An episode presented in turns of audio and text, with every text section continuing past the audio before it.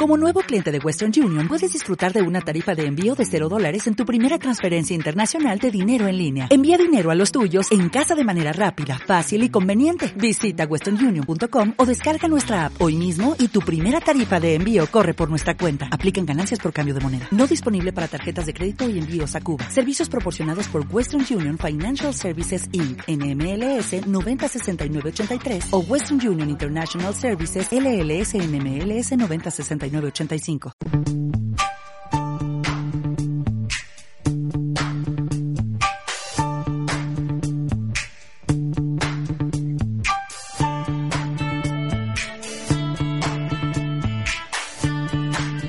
Buenos días a todos. Comienza el año y lo primero, felicitaros. Carlos Herranza al aparato en este que es vuestro programa, Finanzas para andar por tu casa. Esperemos que sea un año maravilloso y que todas nuestras expectativas se cumplan. Lo primero, siempre agradecer a la barandilla y a través de su radio eh, esta labor que hacen eh, contra la idea contra el suicidio y que tenéis un teléfono mm, que es el 91 1385 385 que está haciendo una labor fundamental. Por favor, aquí estamos. Muchísimas gracias a todos.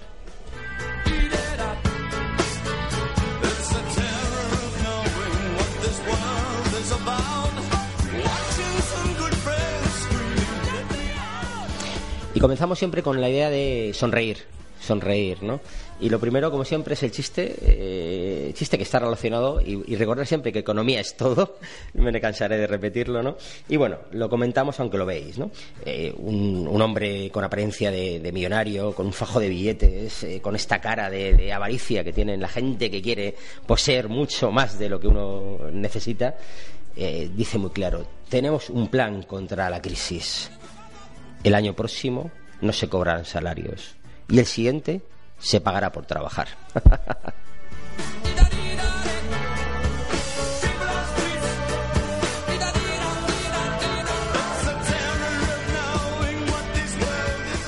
Comenzamos siempre con la frase esta que nos hace pensar, ¿no? Gente muy conocida que, ha puesto unas frases que, que tienen un sentido, el sentido del sentido común, ¿no? Y dice, muchísima gente se ha vuelto pesimista por financiar a optimistas.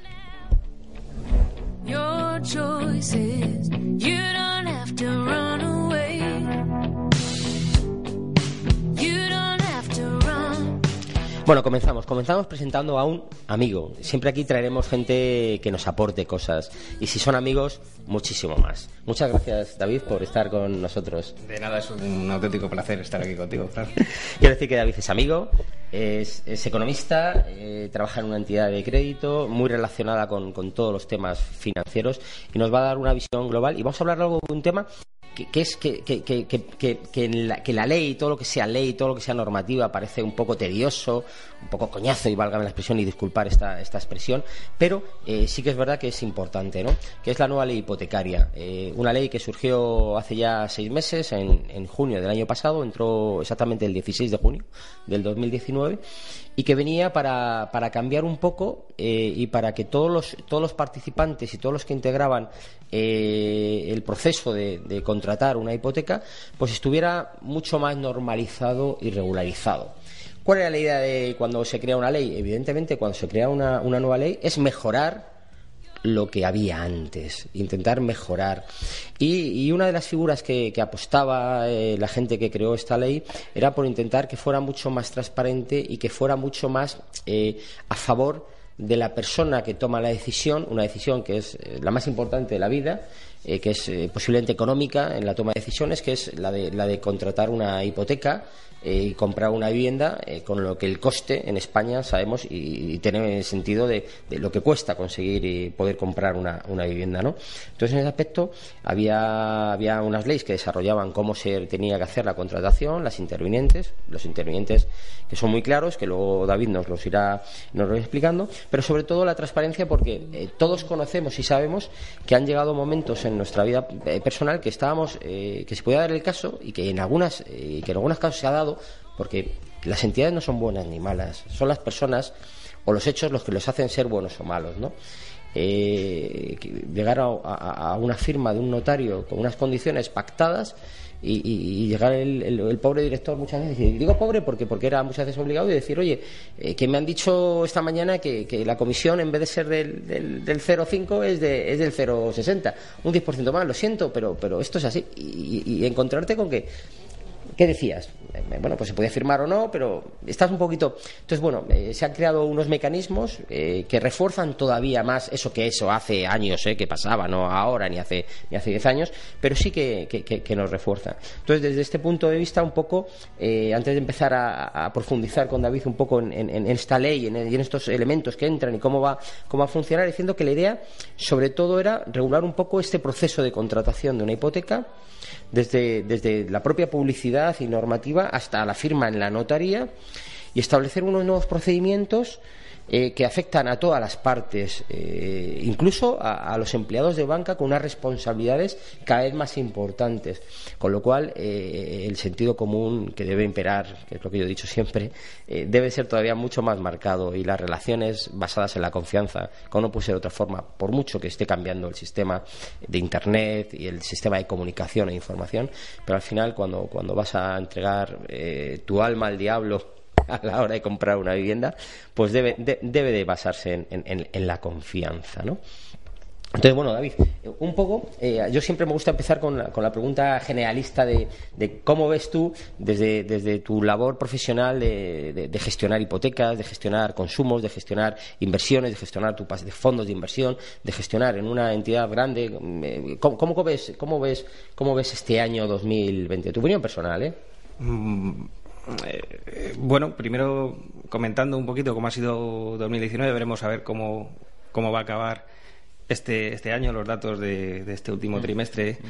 Eh, es verdad que antes de la firma y de la, luz, que salga a la luz esta nueva ley en junio, mm. sí hay mensajes de una desaceleración, un agotamiento en el mercado inmobiliario.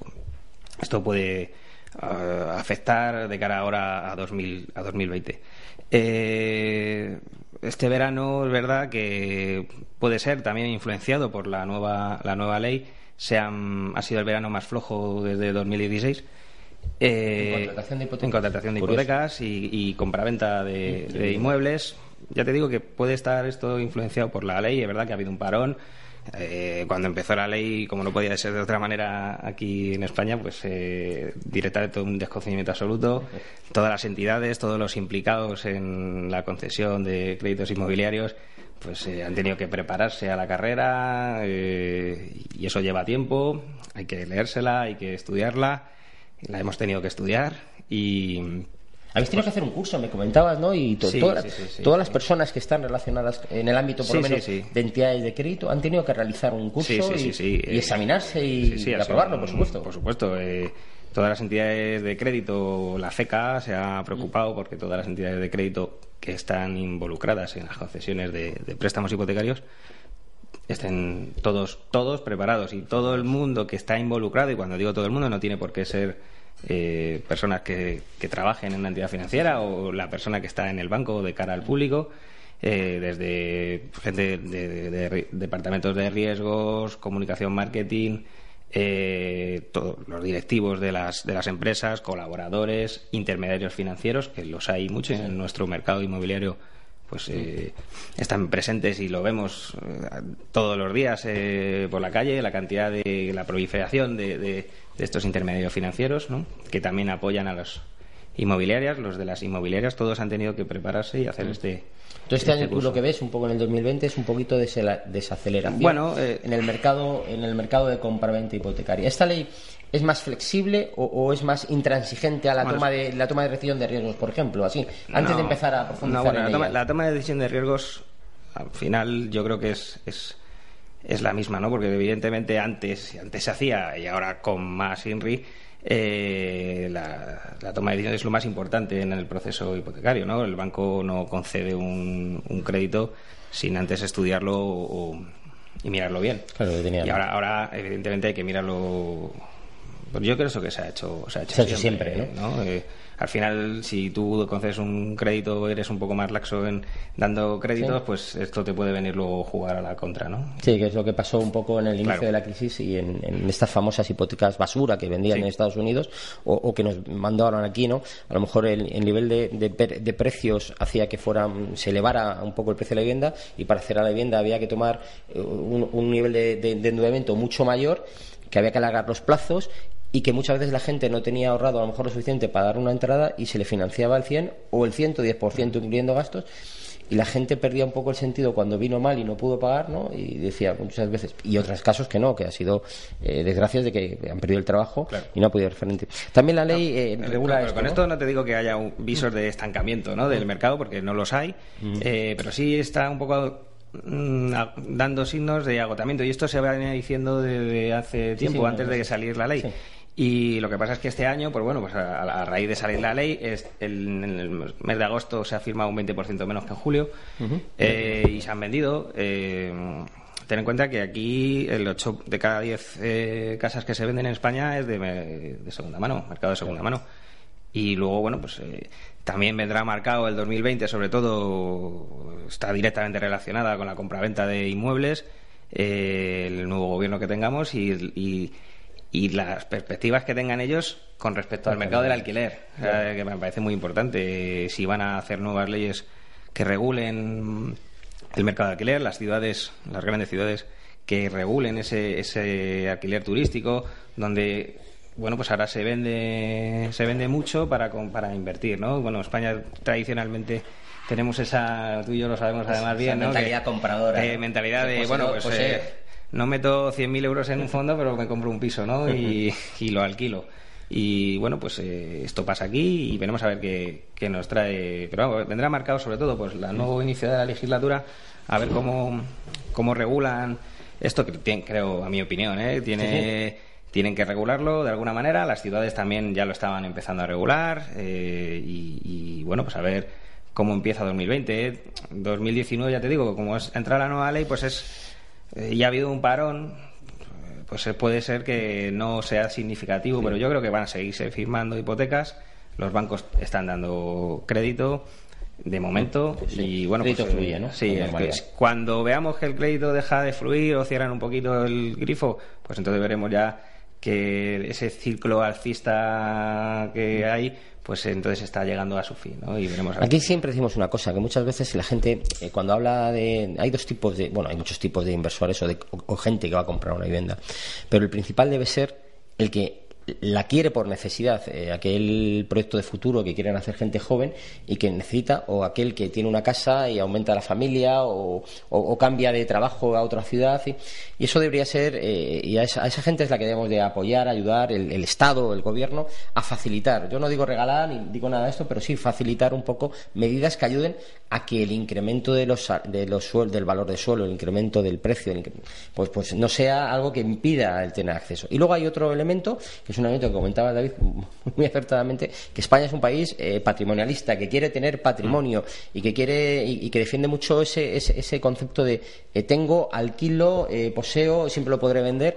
Y esa parte también es una pata que ha ayudado a generar riqueza en este país, a las constructoras, a dar trabajo a mucha gente y que en el inicio de la crisis o en el desarrollo de la crisis, o olvidemos de la crisis, en el desarrollo de la economía, pues ha venido, ha venido afectando a esto. ¿no?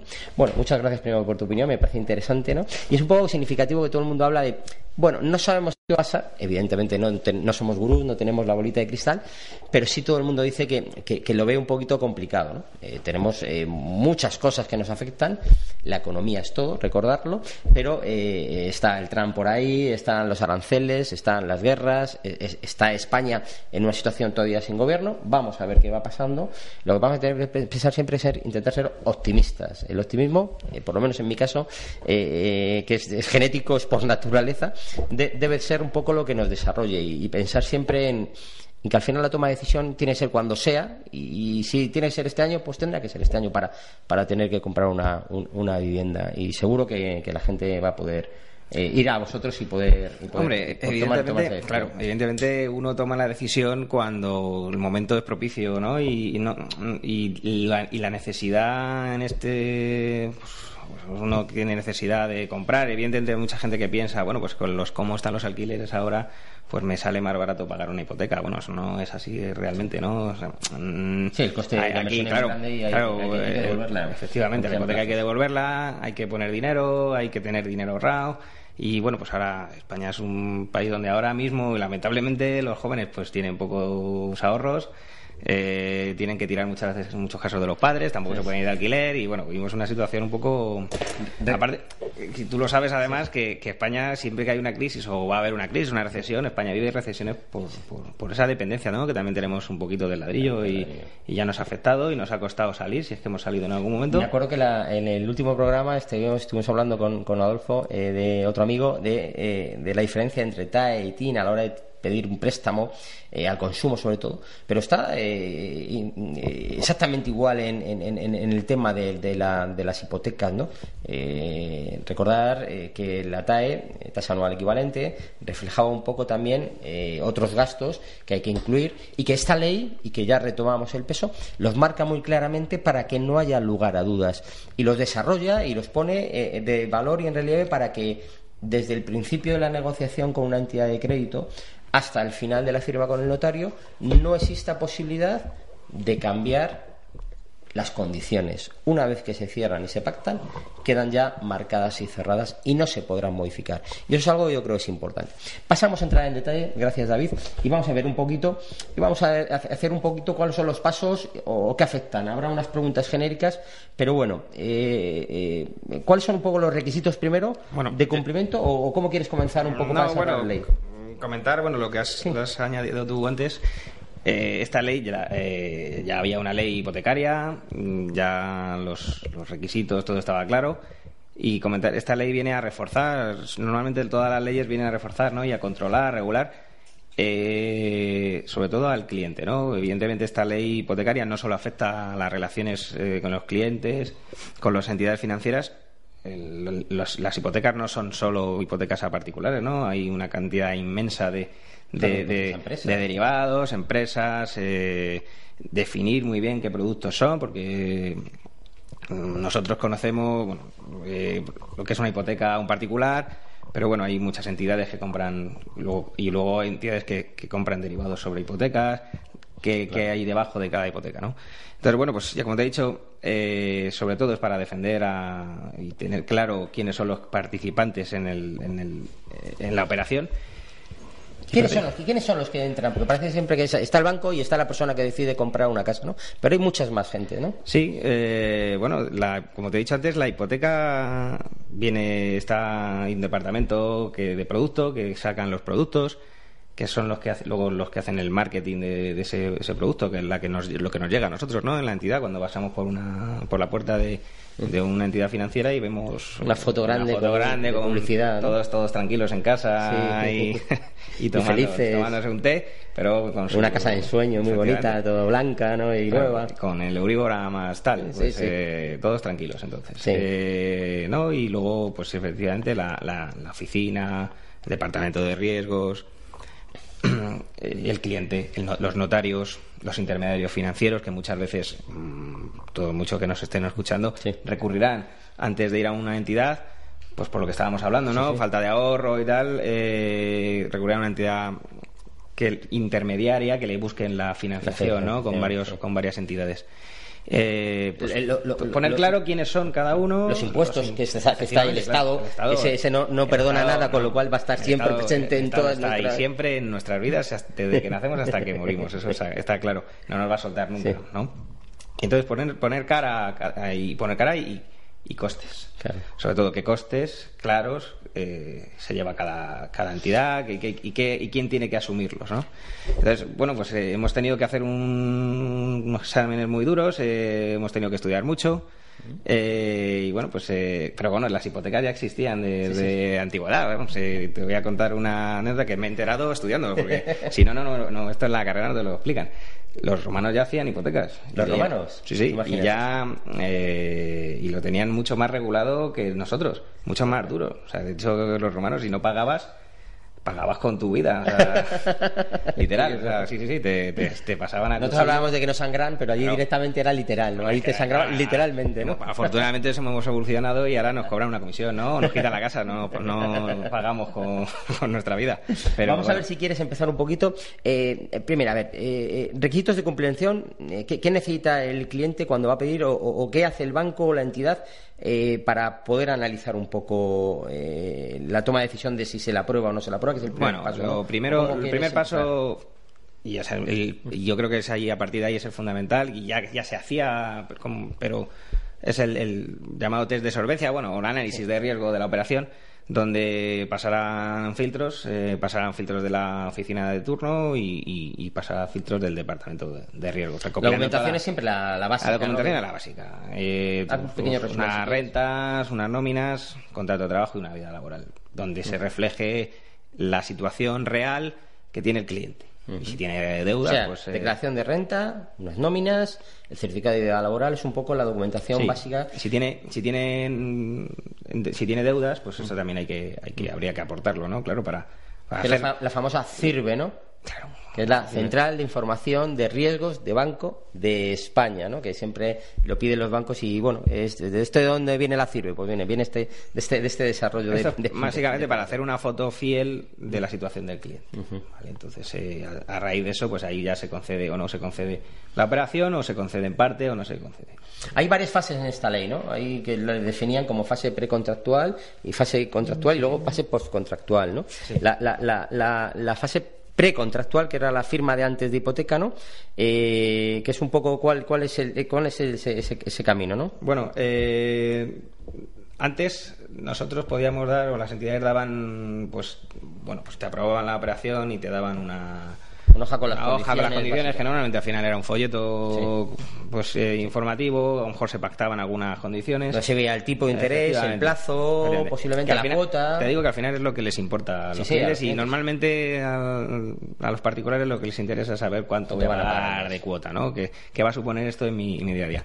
Ahora, no, ahora ha cambiado. Eh, tenemos una, antes dábamos una, una hoja que se llamaba la FIPER, que eso ha desaparecido, donde venía toda la, toda la relación de la hipoteca, los gastos, ahora ya no, ahora damos eh, ajustes, ya lo veníamos haciendo en los préstamos personales, una, una ficha normalizada de información europea, la- lo que llamamos ahora la FEIN. FEIN, ¿no? Sí, sí, y firmar, tienen que firmar los clientes toda la documentación precontractual previa a la firma. Es decir, que antes eh, no hacía falta firmarlo y ahora lo que son las condiciones eh, en una ficha que se llama, que es así, ficha europea de información normalizada, FEIN, eh, tienen que tenerlo firmado. Y también entiendo que las entidades de crédito, ¿no? Sí. Vale. Y luego había otra, eh, otra, otra, otro nuevo documento eh, que se hace antes de iniciar eh, cualquier tema de desarrollo de la, de la firma de la hipoteca, ¿no? Que, que es la FIAE, ¿no? Sí. Es, eh, pues es la ficha de advertencias estandarizadas. Ajá. Eh, pero bueno, hay que firmar también más documentos. Quiero decir, eh, eh, hay que firmar una, una documentación, una relación de gastos, una advertencias eh, del notario, relación, una, sé, unas 10, 12 documentos, que eso se manda al notario, eh, se fija la fecha de firma. Siempre hay que fijarla desde que se firma esta documentación hasta que se envía al notario, tiene que pasar 10 días. Es ¿Por otra de las nuevas novedades que novedades, tiene esto, ¿no? efectivamente. La- la- sobre- y sobre todo la, la novedad más grande o más, más llamativa es que hay que ir dos veces al notario.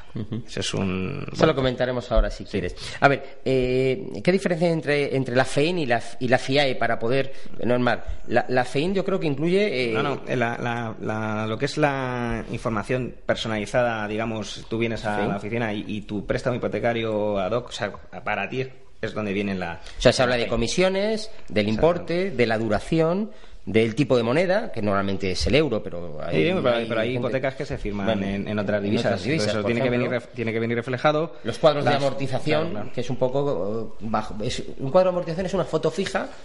Hmm. eh, bajo una premisa de siempre mantener un mismo tipo porque no se puede saber que si es con, a tipo variable o a tipo fijo eh, el tipo variable evidentemente no podemos saber cómo evolucionará para bien o para mal está muy estancado lleva muchos años un poco estancado pero si sube o si baja. Entonces claro el cuadro de amortización se tiene que hacer siempre sobre una foto fija que es en ese momento a cómo va a ser la hipoteca en ese momento. Y, y- y es muy significativo porque ahí es donde aparece realmente el coste que va a tener no solamente la cuota mensual sino el coste que va a tener mes a mes, sumas todas la parte de intereses más comisiones y sale lo que realmente pagas por la hipoteca. Y además hay que también hay que hacer una foto de cómo con ejemplos de cómo puede afectarle al cliente la subida de, de los tipos y la subida del Euribor.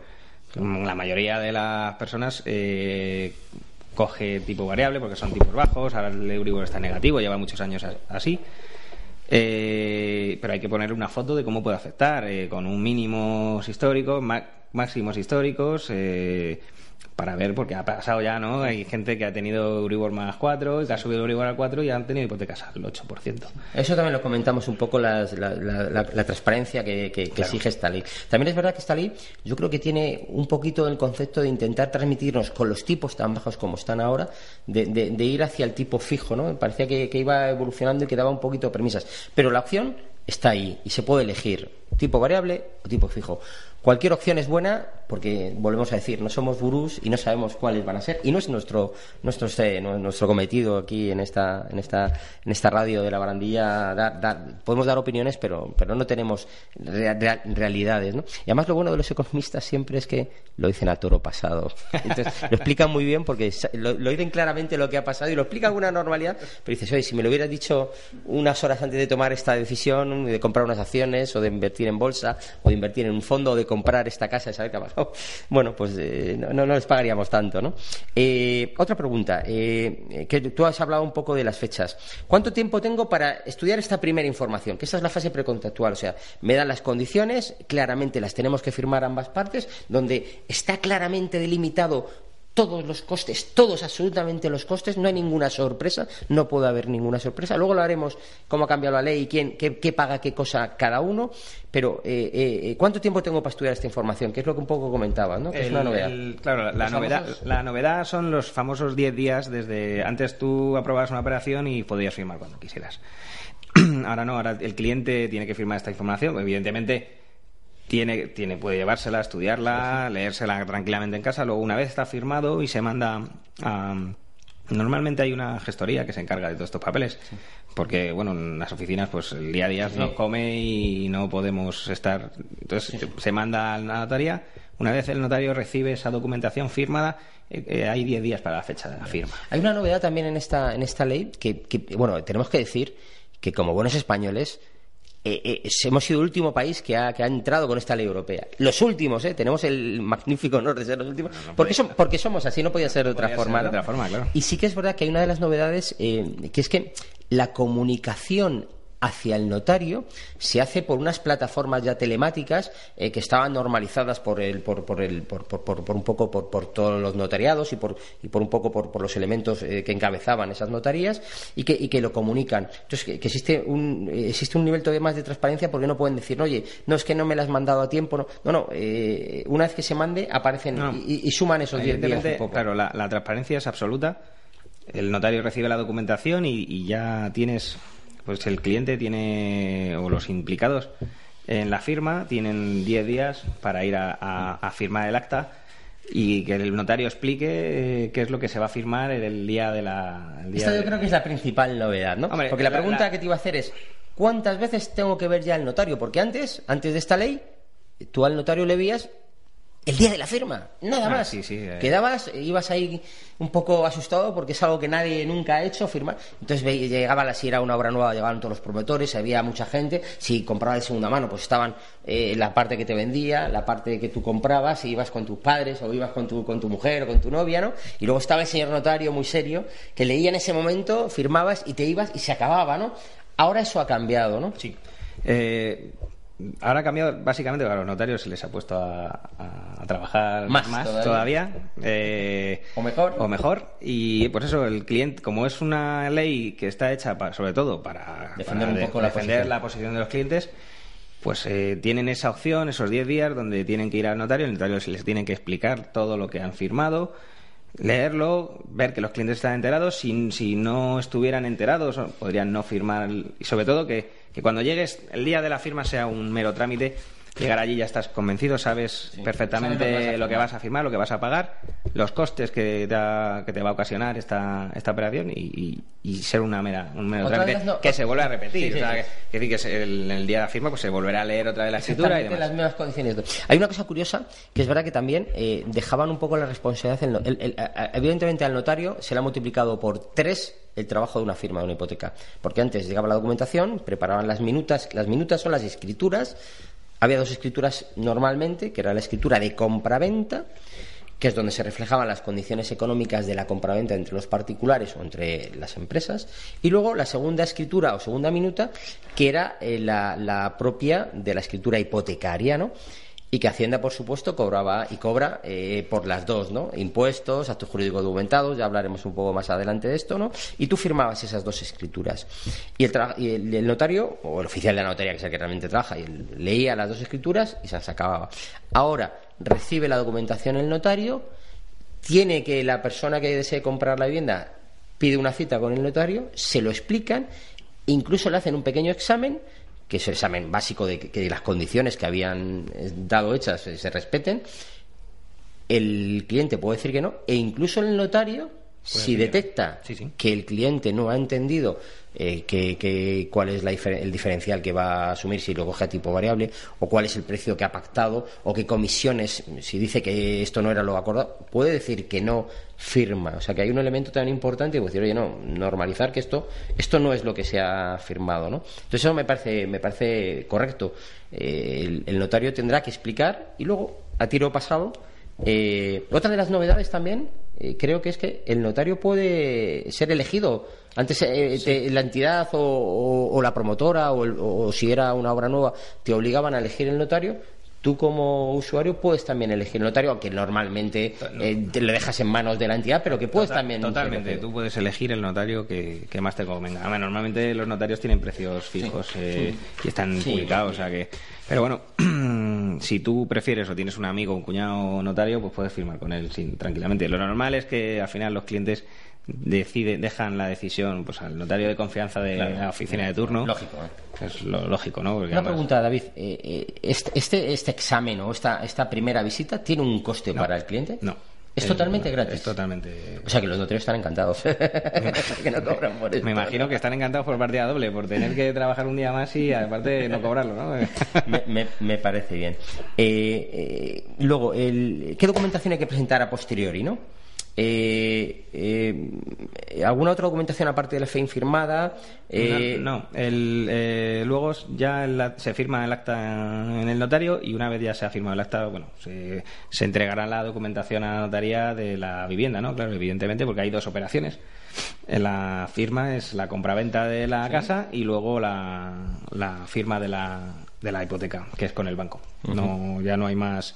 Eh, es decir, que ya estamos en, eh, una vez que ya se toma la visita, ya estamos en la fase eh, contractual, como se suele decir, ¿no? Mm. Una vez firmada ese acta notarial, comienza la fase ya que hemos hablado, con la autorización de las escrituras de compra-venta, las de préstamo, y, ah, es, digamos, el último aclaración hacia, hacia el cliente, ¿vale? Bueno, eh, hablábamos también de que esto, esta ley intentaba evitar las cláusulas abusivas, y todos conocemos o hemos oído en la radio, en la televisión, eh, o, lo hemos sufrido en nuestras carnes, esas cláusulas abusivas. Podemos poner dos ejemplos, son muy sencillos. Cláusula suelo. Bien, cláusula suelo, ¿qué significaba tener una cláusula pues, suelo en una eh, hipoteca? Para evitar una caída de. se ponía una cláusula que no podía el o sea, el tipo no podía bajar de. poner, poner un ejemplo es eh, en hipotecas antiguas, eh, donde un Euribor estaba. El Euribor es el precio del dinero que se paga para las hipotecas, ¿no? Entonces, pongamos, poner un ejemplo que estaba históricamente, no ahora, que ahora está por lo suelo está en negativo y todo, está por debajo de cero, ¿no? Está en menos 0,20 o 0 menos 0,30, no sé cómo estará exactamente hoy. Pero la idea es, pongamos que estaban los tipos al 2% y tú firmabas con, con, tu, tu, entidad un Euribor más uno, es decir, un 2% más un 1 en aquel momento, que significaba que ibas a pagar ese año un 3. Si los tipos, el Euribor subía a un 3, pues un 3 más un 1, un 4. Si bajaba un 1, pues pagabas un 1 más un 1, un 2%. Pero las entidades pusieron una cláusula, que era esa cláusula suelo, donde decían, bueno, si los tipos bajan, por poner un ejemplo, eh, en, torno al 3%, tú me pagarás el 3%. Es decir, y se ha dado ese caso, como el, los, el Euribor está en negativo, que ha habido muchas entidades que el cliente el Euribor más un 1, que era un poco un diferencial común que se aplicaba a muchas de esas, pues eso era, era cobrarles un menos 0, vamos, un 0,90, es decir, estaba en negativo en menos 10, un 0, un pipo, y era cobrar ese 0,90 y le seguían cobrando el 3. Eso era la cláusula exactamente es así. suelo, ¿no? Sí, sí. La, mm, bueno, pues eh, eso se ha eliminado con esta nueva ley. Eh, bueno, eso viene ya también por la cantidad de denuncias ¿no? que ha Sí. habido y que las entidades han perdido. Los jueces han dado la razón siempre en estos casos a los clientes y se han ido eliminando poco a poco. ¿vale? En esta, las operaciones firmadas a partir de esta nueva ley, pues no llevan ninguna cláusula. No lleva ninguna cláusula.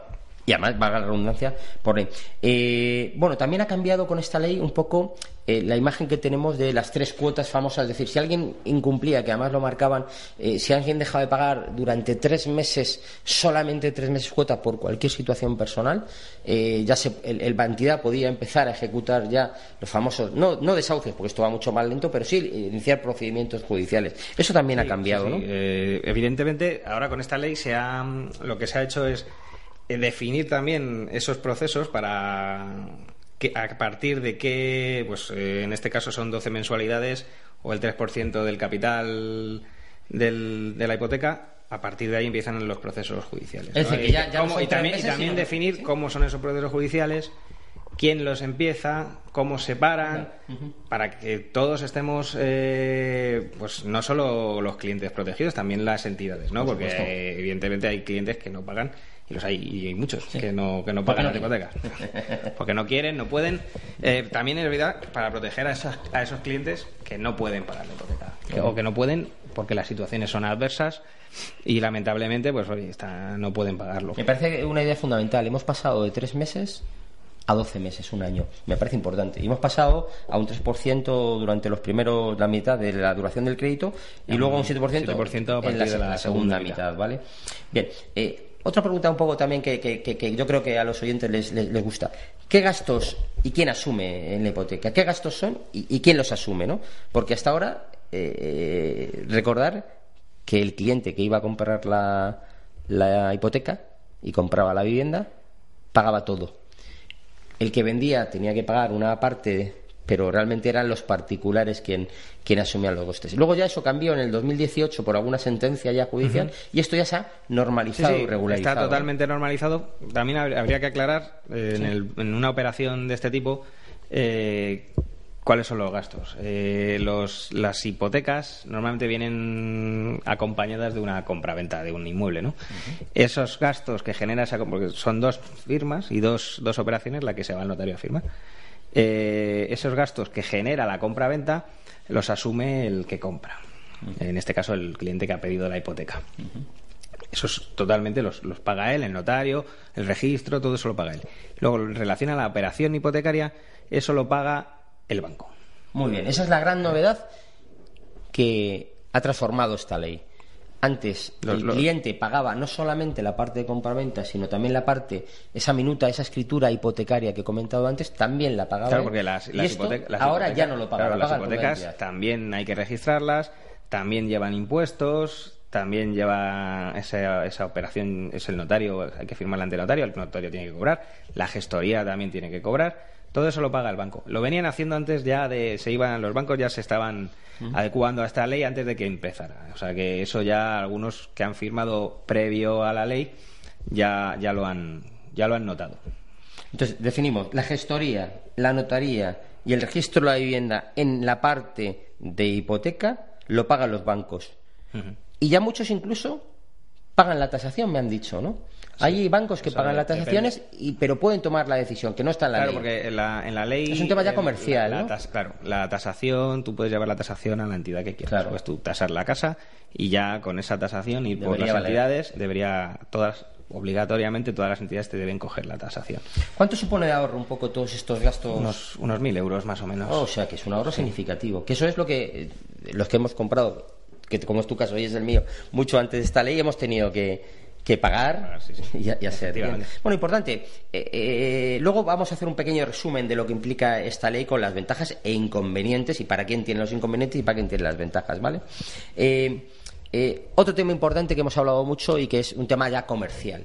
Que, que, ¿Pueden obligarme a, a contratar algún tipo de seguro para poder concederme la hipoteca? No, no. Eh, eso con la nueva ley se ha, se ha modificado. No se puede obligar a contratar otros productos por la contratación de la hipoteca. Lo que pueden hacer las entidades es bonificar esos tipos. Bien, o sea, O sea, que hizo la hizo la trampa, claro. pero en plan eh, No, mejorando bueno. un poco las condiciones Bueno, ver, claro, pactadas, con lo cual es un ahorro. Cuando estábamos hablando de que pasas por la calle y ves el cartel de la casa de tus sueños tomando un té y te pone Euribor más uno, pues eso, esos tipos están bonificados. Bien. Normalmente van acompañados de una serie de productos que son normalmente son seguros, eh, utilización de algún producto más, tarjetas, domiciliación de nóminas, todo eso están bonificados. Son bonificadores de ese tipo.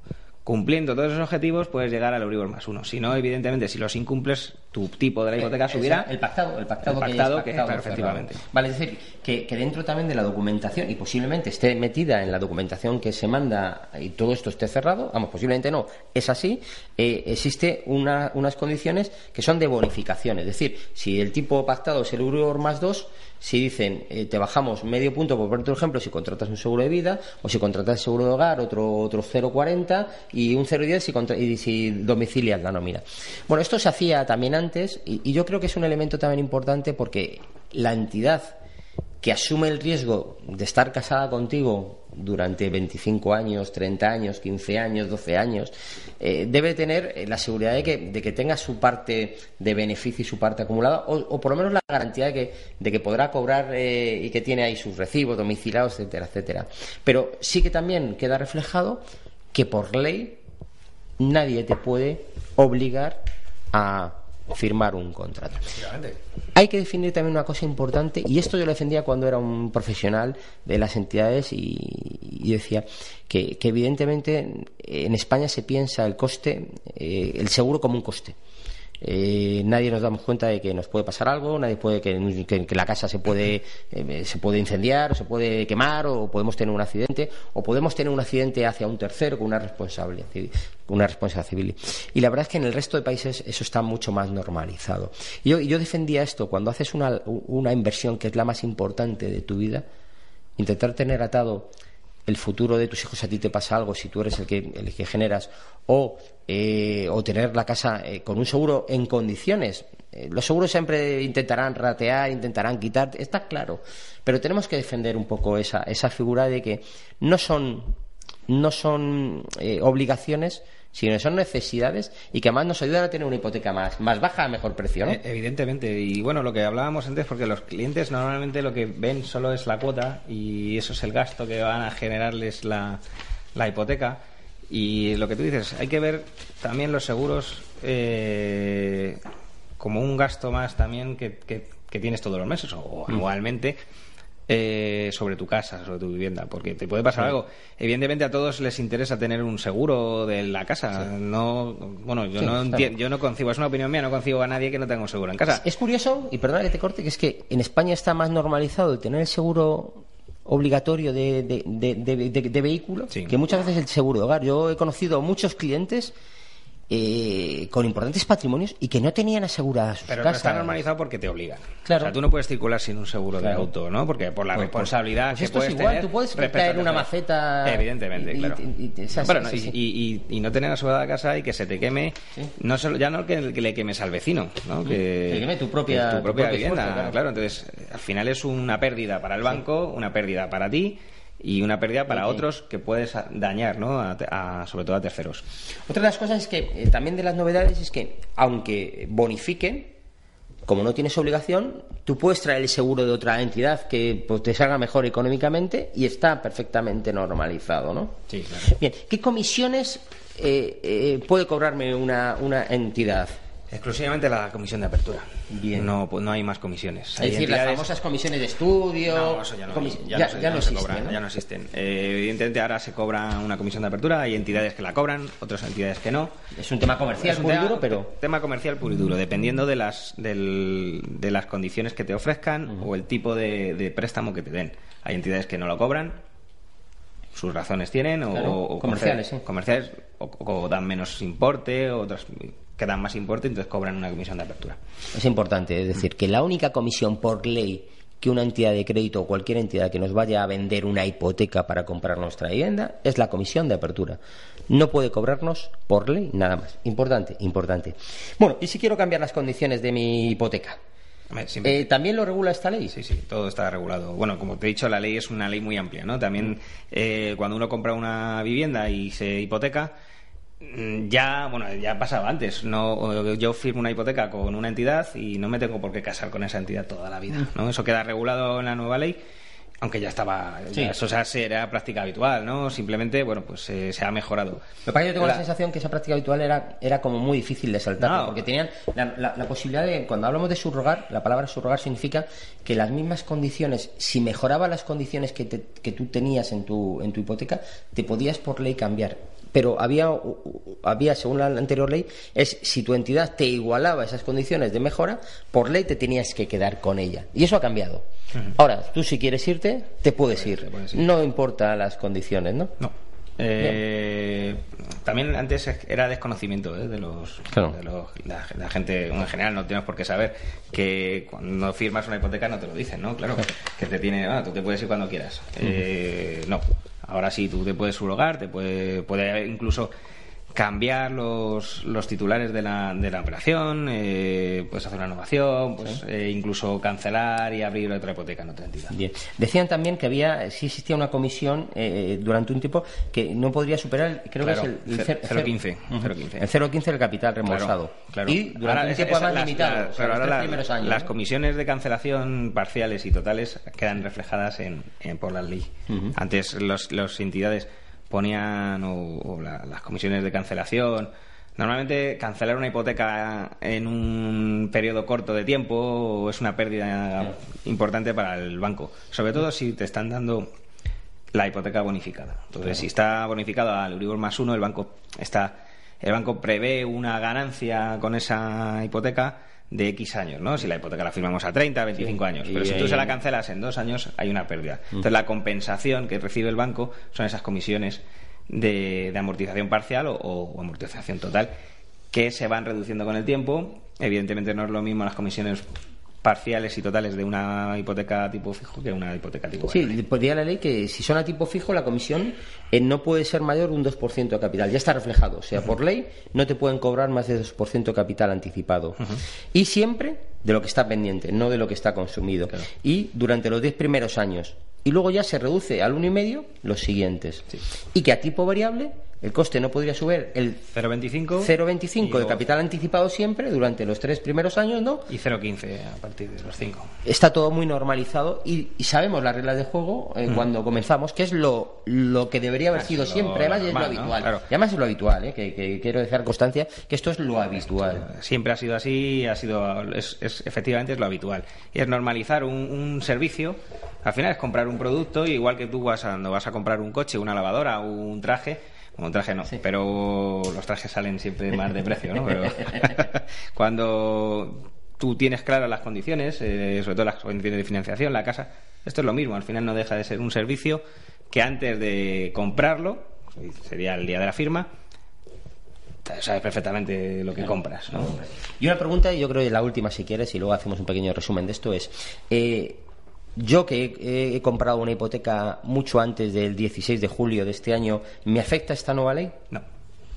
O sea, no, puedo reclamar eh, si tuviera eh, esa comisión. Que, no. o sea, lo que se pacta, que es lógico, se, ha cerrado y es a partir del 16 de junio del 2019 donde se crea esta ley. Bueno, pues yo creo que, que, nos ha quedado, o hemos intentado que se quedara bastante claro. Vamos a hacer un pequeño resumen que yo creo que es transparencia, ayuda a que el cliente sea un poquito, eh, que tenga más conocimiento, mucho más trabajo hacia el notario y tener todo muy claro antes de la firma para que no haya sorpresas. Yo creo que ese puede ser el resumen, David, ¿no? Sí, sí.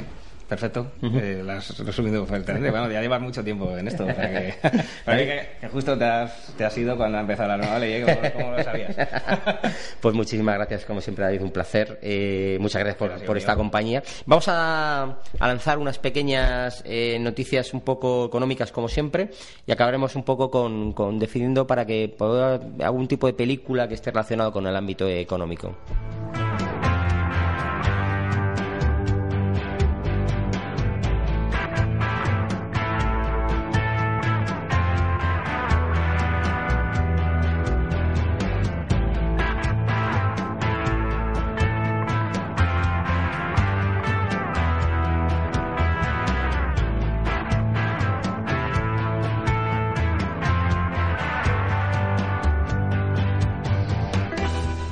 Primera noticia del economista y que es significativo es nueve capitales relevan a Barcelona y a Madrid en el encarecimiento de la vivienda. Eh, Madrid y Barcelona y, sobre todo Valencia suelen ser las que encabezan el, ritmo de crecimiento y el ritmo de carecimiento normalmente, por desgracia. Los que vivimos en estas capitales siempre tenemos un coste añadido. Tenemos algunas ventajas, pero también más desventajas. Y en este caso hay que decir que ha empezado un poco el año encareciéndose mucho más las viviendas en otras capitales de provincia que en Barcelona y Madrid.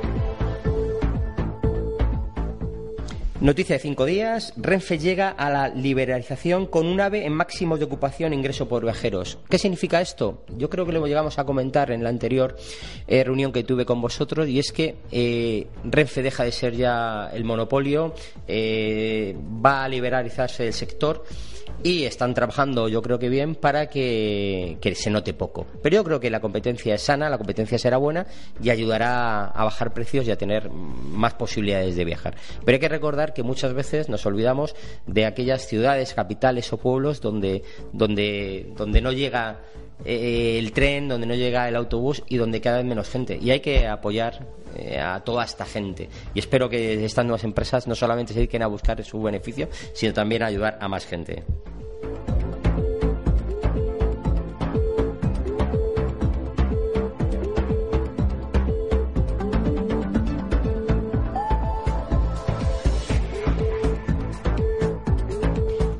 Y por no cansaros, última noticia, que también tiene que ver con economía, que recordad que economía es todo, es un viaje, esto es del país, ¿eh? un viaje con bonobús cuesta hasta tres veces más dependiendo de la ciudad. Madrid, Girona y Barcelona lideran los precios más caros de esta modalidad de transporte urbano. Reconocemos que tenemos muchas ventajas los que vivimos en Madrid, pero también muchos inconvenientes.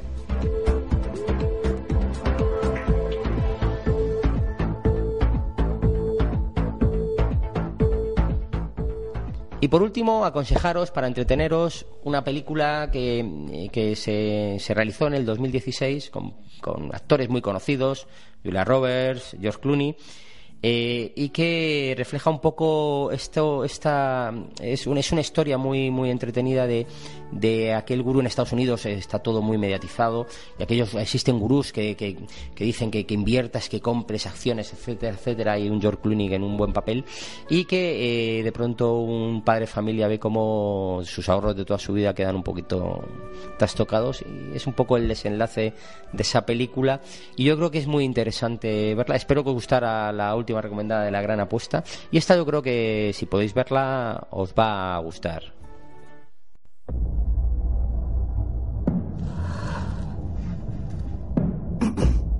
Todos los que puedan salir, salgan ahora mismo. No hagan contacto visual. Deben irse. Lee. Tranquilo. En el aire en cinco minutos. ¿Tienes las revisiones para la introducción? Aún estamos haciendo cambios. Enfócame las cámaras y saldremos del paso. Con ustedes, el mago de Wall Street en persona. Me llamo Lee Gates y el programa es Money Monster. ¿Quién es el de la cámara 2? ¿Alguien lo sabe? ¡Corta emisión! ¡Los de control! ¡Conecten las Conecta cámaras! las cámaras, Patty! ¡Conéctalas! Emitimos. Sáquelo. Póngaselo. Si levanto el pulgar del gatillo, volaremos todos. Yo voy armado, pero no soy el verdadero criminal. Lo son tipos como ellos. Nos están robando y se están yendo de rositas. ¿Es eso justo? Perdiste dinero cuando se hundió el mercado. ¡Quiero una explicación! Buscaré respuestas. Estamos en ello. Averiguad todo lo que podáis. Antes nadie hacía preguntas. Estos tíos pueden destaparlo todo. No des la espalda a nadie. No quiero que mueras. Yo intento salvarle. Usted intenta dispararle. Esto solo va a terminar de una manera. Sigue el dinero y encontrarás la estafa. Deprisa, estoy a 25 metros de una bomba. Dios mío. Money Monster. Bueno, me despedirme de vosotros, dar las gracias a David por haber estado aquí haciéndonos compañía. Espero verte en cualquier otro momento por aquí y que nos ayudes. Volveremos. La experiencia ha sido agradable. Muchísimas gracias a todos los que nos escucháis y que tengamos, eh, nos veremos dentro de 15 días y que en estos 15 días tengamos unos días maravillosos. Muchísimas gracias por todo.